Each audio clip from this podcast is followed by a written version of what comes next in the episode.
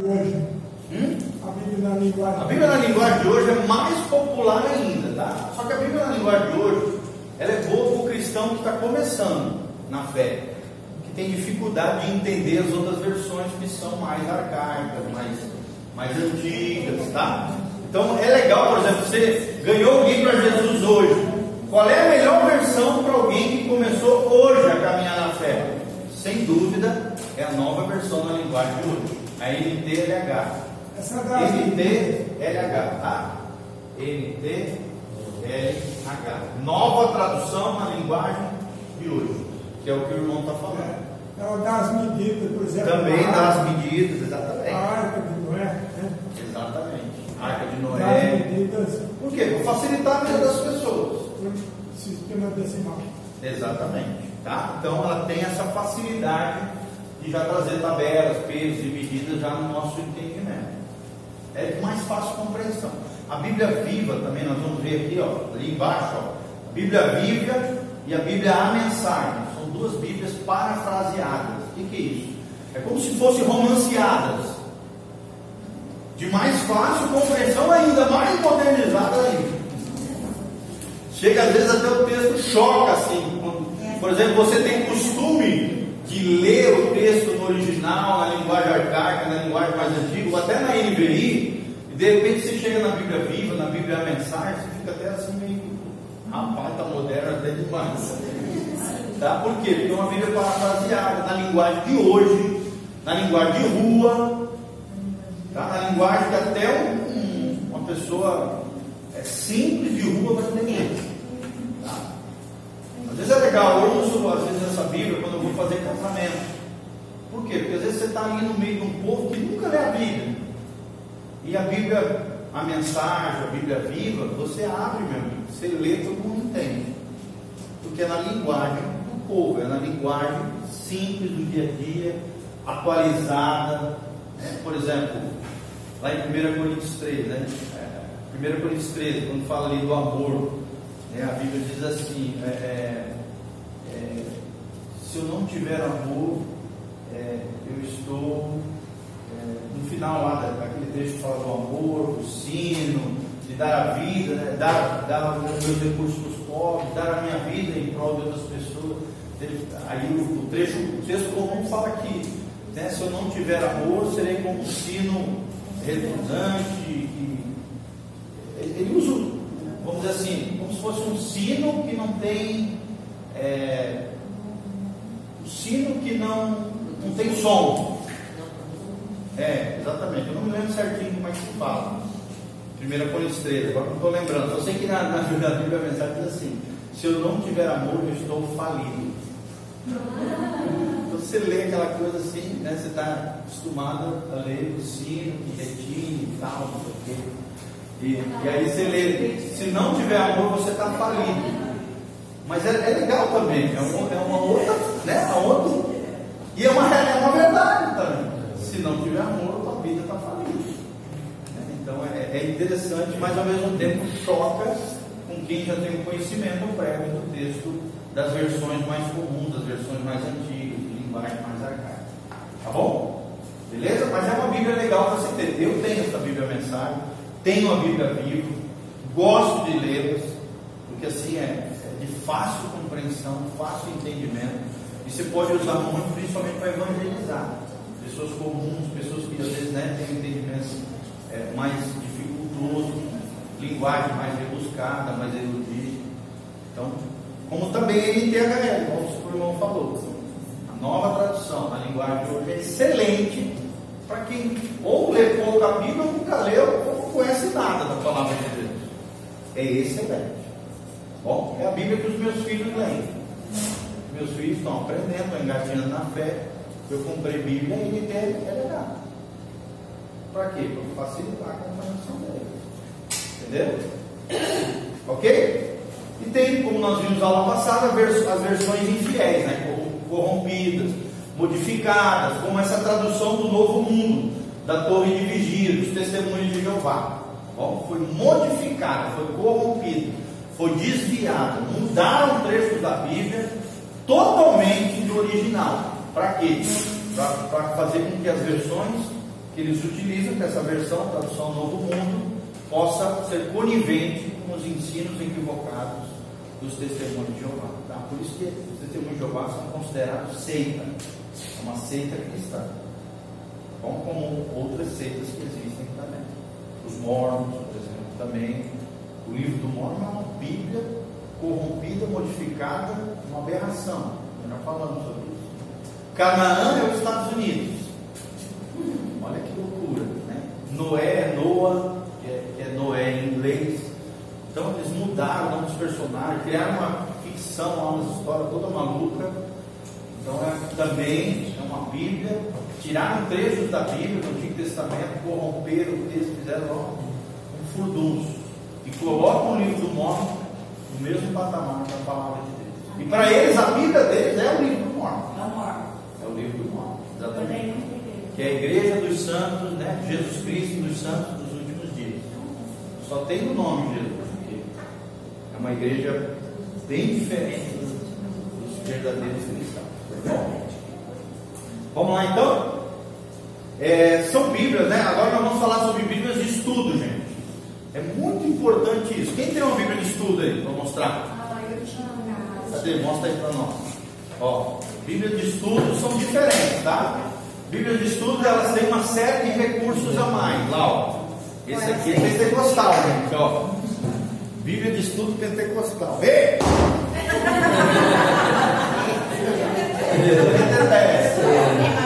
Ó, Bíblia de estudo pentecostal, tá? São Bíblias, gente, que elas têm uma série de, ó, elas têm, elas têm palavras cruzadas aqui no meio, ou seja, citações bíblicas.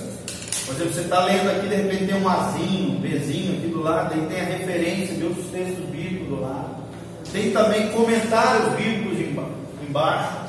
Tem também no começo dos livros, ó. Tem gráficos, ó, gráficos de cronologia bíblica, dos reis, tal, da época. Também tem introdução de livros, ó. Muito legal você ter uma Bíblia de estudo. Eu vou até indicar para mim qual é a melhor Bíblia de estudo que tem. Então tem esboços aqui, ou seja, quais são os tópicos que vão ser abordados no livro de 1 Crônicas. Tem o autor, o tema, datas, considerações preliminares, o propósito do livro, visão panorâmica, características especiais. Ó, o livro de 1 Crônicas em face ao Novo Testamento, ou seja, que ligação tem de 1 Crônicas com o Novo Testamento, a fidedignidade, a fidedignidade histórica de Crônicas. Então tem uma série de ferramentas históricas, arqueológicas, é, bibliológicas também, e conceituais, coisas relacionadas àquele livro, tá? Então, é muito legal, principalmente quando você vai pregar sobre algo, é legal você dar uma lidinha na introdução, numa Bíblia de estudo, daquela carta que você está lendo. Por quê? Porque daí você vai saber quem é o autor, qual é a data, para quem o autor escreveu, qual era o propósito dessa carta, desse livro, e também uma série de, de informações importantes para você. Tá bom? Existem Bíblias muito boas de estudo. Entre elas, essa primeira aqui, que algumas Bíblias são temáticas, tá? Aqui, ó, pentecostal, pentecostal.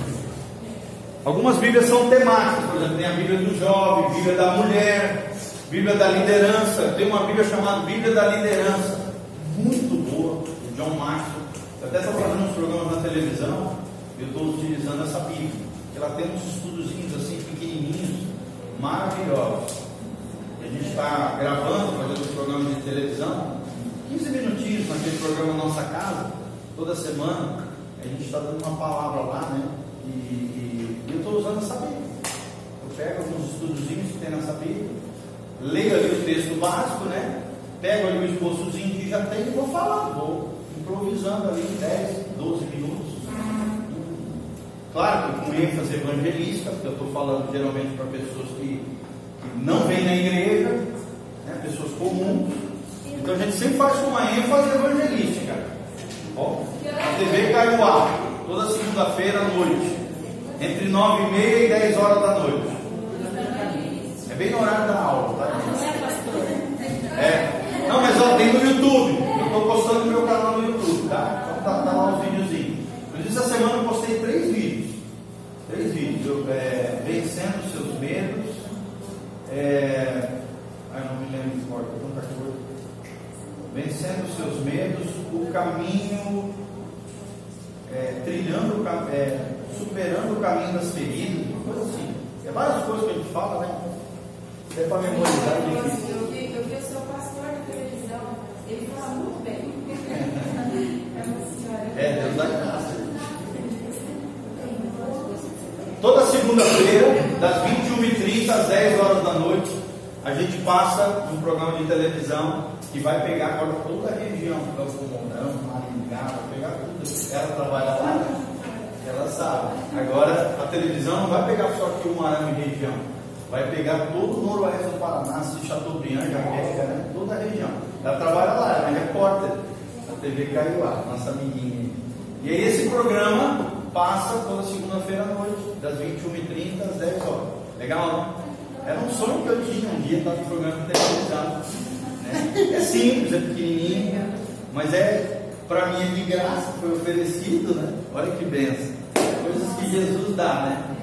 E é porque ela é irmã nossa da igreja. Ela tinha, ela tinha o desejo, e ela precisa também formar conteúdo, né?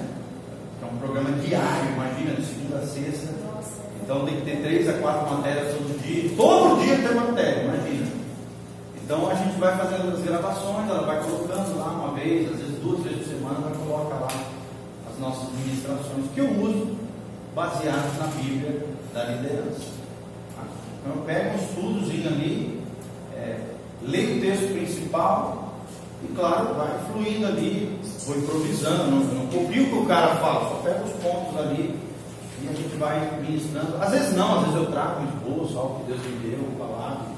E a gente vai ministrando. Passa voando, porque é 10, 12 minutos. Tenta imaginar. Então tem que ser super sucinto, bem rápido, objetivo, evangelístico. Mas é bem legal, tá? Legal, um sonho, né? Deus realizou. Glória a Deus por isso. Vamos lá, tá bom? Glória a Deus. Louvado seja o Senhor. Para ganhar alma para Jesus e trazer gente para a igreja. Vamos lá, gente. Ó, a Bíblia, uma das Bíblias de estudo mais famosas. Fala, quer falar alguma coisa? Sua indicação. Ah, tá. A minha indicação de Bíblia de estudo eu não coloquei aqui, tá? Porque não está no nosso material. Mas para mim é a melhor Bíblia de estudo que existe hoje no português. É a Bíblia de estudo ampliada, expandida. Bíblia de estudo ampliada, expandida. Você vai encontrar na internet por uns 90 reais essa Bíblia. De 90 a 120 reais. Eu comprei por 70 reais. Às vezes tu pega uma promoção de 70 reais. Bíblia de estudo. Ó. Bíblia de estudo ampliada expandido. A letrinha é muito pequena? É uma letra média, tá? Uma letra média. Tá? Bíblia de estudo ampliada e expandida. Eu tenho essa Bíblia. É para mim a melhor Bíblia de estudo que tem. É uma Bíblia que tem comentário, tem dicionário, tem notas de rodapé, tem é, numeração chave de versículos que você vai pegando, tem a harmonia dos evangelhos, tem os milagres de Jesus, tudo em ordem, assim, em estudos, tem arqueologia, tem até uma, acho mais fantástico nela, tem uma síntese sobre a história da igreja. Olha só que legal, história da igreja resumida, tem nessa Bíblia. Tem uma síntese também, assim, de maneira sintética, né, objetiva, da teologia sistemática, que nós vamos ainda estudar. De toda a teologia, todas as principais doutrinas da Bíblia, os principais ensinamentos, os textos bíblicos, as referências, os principais conceitos. É uma Bíblia extraordinária. Ela foi escrita por um teólogo chamado Charles Hyde, é um dos maiores teólogos norte-americanos. Ele escreveu essa Bíblia, é extraordinária. Bíblia ampliada, expandida. Bom, tem comentários bíblicos embaixo, muito pertinentes, muito bons. É a Bíblia que eu recomendo. Quem quiser comprar uma só Bíblia de estudo extraordinária, Essa é a melhor. A meu ver, tá? Sim, pastor. Minha opinião. Quem quiser, assim, quanto mais gente juntar para pedir, sai até mais barato, né? Sai, É. sai. Quanto mais quem interessado, Se vocês quiserem, é, dá para a gente pedir para vocês. Quem quiser. Vai sair nessa faixa de 70 a 90 reais. Mas se a gente pedir em quantidade, a quantidade. gente consegue. O preço normal dela é 120 reais, tá? Mas eu acho que dá para pedir por uns entre 70 a 90 reais. A gente pedir em quantidade, quem quiser. Tá bom? Pois quem quiser, deixa o nomezinho aqui, dá para a gente pedir junto. Em nome da igreja, daí talvez a gente tenha esse desconto e tal. Quem quiser dá para pedir junto aqui, tá bom? É, vamos lá. Primeira Bíblia de estudo aqui que nós vamos falar, Bíblia Shelley, maiores teólogos norte-americanos que viveu no Brasil, vive no Brasil, né? É um dos grandes nomes da teologia em português, é o Russell Shelley, é o pai da editora Vida Nova. Esse homem é extraordinário, eu tive umas três aulas com ele. É um cara assim que dá um show de Bíblia. Ele é considerado, está entre os três maiores teólogos brasileiros. Brasileiro não, de língua portuguesa, ele não é brasileiro, ele é americano. Mas é considerado brasileiro, ele já mora vários anos no Brasil. É um dos grandes nomes da teologia brasileira. É Rossel Shelley. Tem uma Bíblia com o nome dele. Ele é o principal editor dessa Bíblia, né? Ele tem uma equipe de apoio que ajudou ele a escrever essa Bíblia. Teve a sua equipe, né? Foi, foi elaborada pela editora Vida Nova, com a Sociedade Bíblica do Brasil. Tem mini esboços de sermões. Tem a cronologia bíblica, que é o tempo, né? A linha do tempo da Bíblia. Tem concordância. O que é concordância, gente? Palavrinhas da Bíblia, né? os temas principais. E aí as citações dos trechos que falam sobre amor, por exemplo. Pum, pum, pum, pum, pum, pum. A concordância, todos os textos que falam sobre amor. Mapas também coloridos, tabelas de pesos e medidas, análise e introdução de livros, igual aqueles que eu mostrei ali do irmão. Tá? Introdução de livros e tal. Essa Bíblia que eu falei também, a ampliada expandida, tem também tudo isso que eu estou falando. Todas essas coisas tem na Bíblia ampliada expandida. E ainda mais. E ainda mais. Tá? Que é aquela questão da história da igreja, da teologia, tem nessa Bíblia que eu falei, ampliada expandida. Outra Bíblia também muito usada é a Bíblia de Estudo de Esperança. Só vou passar rapidinho aqui, tá? É da editora Vida Nova e a Sociedade Bíblica do Brasil. Tem as respostas mais importantes da vida. Olha que interessante. Ela tem vários estudos das principais perguntas com relação à existência, à vida, né? perguntas do dia a dia, da vida das pessoas. Por isso, Bíblia de Estudo e Esperança. Está baseada nas promessas de Deus, na esperança dos crentes. Tem notas exegéticas que são é, como se fosse é, notas de estudiosos da Bíblia sobre aquele assunto, textos paralelos. Por exemplo, às vezes você está lendo ali Mateus, ele bota a referência onde é que está em João, onde é que está em Lucas e tal. Usa também a versão Almeida século XXI, que é aquela versão que eu falei, mais modernizada, mais atualizada. Tá bom? Então é uma versão de Bíblia de mais fácil compreensão. Outra Bíblia de estudo é a Almeida, que é uma Bíblia famosa da Sociedade Bíblica do Brasil. Também tem concordância temática, né, por temas, amor, fé, espiritualidade tal, coragem. Tem ali as citações bíblicas, tem dicionário bíblico de palavras, tem guia sinótico dos evangelhos, que é o que? É igual aquilo que eu falei, ah, os principais milagres de Jesus, onde é que está em Mateus, Marcos, Lucas e João. Então, esse é o guia sinóticos dos evangelhos, tá? Cronologia bíblica, tabelas e usa a versão Almeida, revista e atualizada, ok? Outra Bíblia de estudo muito famosa é a Bíblia de estudo Vida. Também tem notas laterais, ou seja, aqui está a Bíblia no centro, tem umas notinhas laterais assim de entendimento, de compreensão, de citações, de referências bíblicas, concordância bíblica, plano de leitura, anual de leitura, mapas e tabelas e dicionários também. Bom, Bíblia de estudo vida. São tudo Bíblias boas, tá gente? Só que, como eu falei, existe uma que para mim é melhor de todas, que é aquela que eu mencionei lá. Tem uma outra que é quase tão boa quanto essa que eu mencionei, que não está aqui, mas eu considero uma das melhores Bíblias de estudos que tem, que é a Bíblia de estudo Plenitude. Quem já viu essa Bíblia? plenitude. Eles consideram a Bíblia dos, dos, dos da quadrangulada, dos, dos neopentecostais, né? mas é uma Bíblia excelente. Inclusive tem até palavras originais. Tem alguns, por exemplo, tem um trecho.